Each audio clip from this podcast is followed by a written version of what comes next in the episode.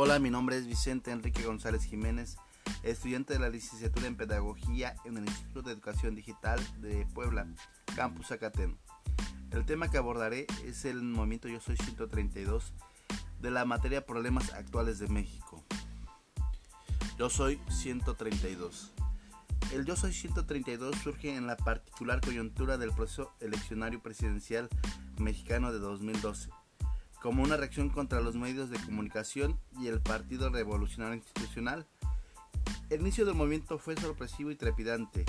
En un lapso menor a dos semanas pasó de una manifestación en contra del candidato del PRI a la presidencia, el licenciado Enrique Peña Nieto, en una universidad privada del Distrito Federal, viernes 11 de mayo, a una movilización masiva.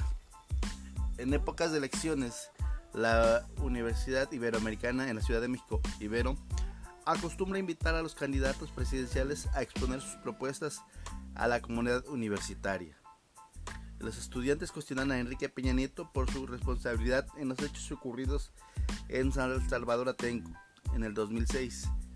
Si bien en un inicio el candidato se negó a responder el cuestionamiento ante la asistencia de los asistentes, asumió tener la responsabilidad política de los hechos, minimizó los abusos policiales y terminó afirmando que fue una acción determinada personalmente, que asumo personalmente para restablecer el orden y la paz en el legítimo derecho que tiene el Estado mexicano de hacer uso de la fuerza pública. Por primera vez, la comunidad de una universidad privada donde estudian jóvenes de estratos socioeconómicos altos expresaban su rechazo al candidato priista a la presidencia del país. En numerosos videos que circulan en el internet se puede ver a cientos de jóvenes que siguen a Enrique Peña Nieto gritándole fuera, asesino, no te queremos, fuera. La maquinaria mediática del PRI, que incluye las dos cadenas televisivas del país, Televisa y TV Azteca, y a los principales periódicos de circulación nacional, operó para invisibilizar los hechos sacando notas sin aludir al rechazo que tuvo Enrique Peña Nieto entre los estudiantes de la Ibero, o abiertamente tergiversaron los hechos en primer momento, los medios afines al candidato implementaron una campaña de desinformación para ocultar el rechazo sufrido del candidato preista. Centralidad política de las redes sociales. Ante la descalificación del PRI y el ocultamiento o manipulación de la información difundida en los medios de comunicación, especialmente las televisoras, provocó que alumnos de la Ibero recurrieron a las redes sociales para ejercer su derecho a réplica e impugnar las mentiras y tergiversaciones publicadas en los medios de comunicación.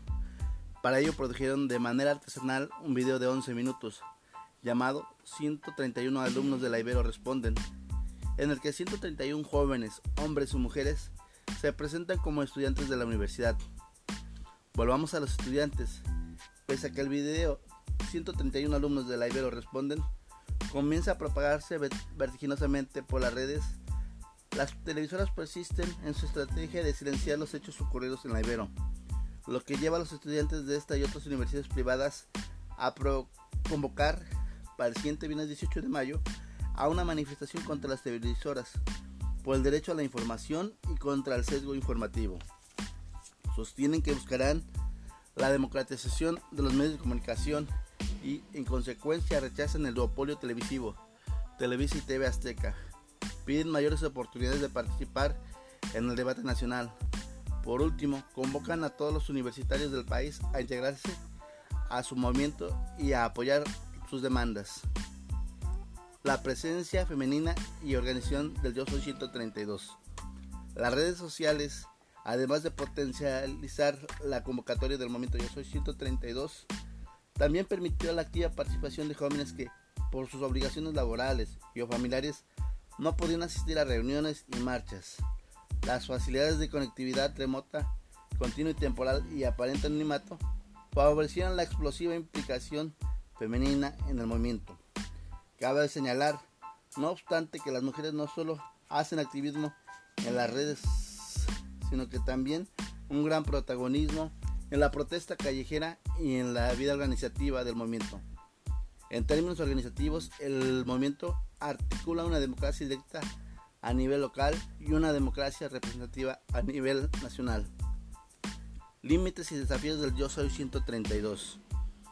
El movimiento, luego de las elecciones del 1 de julio y la ratificación del triunfo del candidato priista por el Tribunal Electoral 31 de agosto, ha experimentado un reflujo de su espectacularidad social, protesta callejera, lo que podría considerarse como el inicio de la disolución, es decir, el Yo Soy 132 proyecta al sujeto juvenil como un actor relevante, ya no solo en términos demográficos y electorales, sino como subjetividades diversas en construcción, con un gran potencial movilizador de energías en torno a la transformación de las prácticas tradicionales del sistema político, asociadas a la corrupción, el abuso de autoridad, la impunidad y el control que ejercen los poderes fácticos.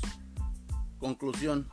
En su breve historia, los universitarios del Yo 132 han experimentado fluctuaciones, percepciones y momentos de repliegue en lo visible, pero demostrando una tenacidad y creatividad que ha facilitado diversificar su protesta, expandir su potencial territorial y renovar sus objetivos, por lo que cabría esperar que, de superar los obstáculos y resolver los desafíos que plantea la institucionalidad la cultura nacional, trastoque en algún sentido la configuración de políticamente posible.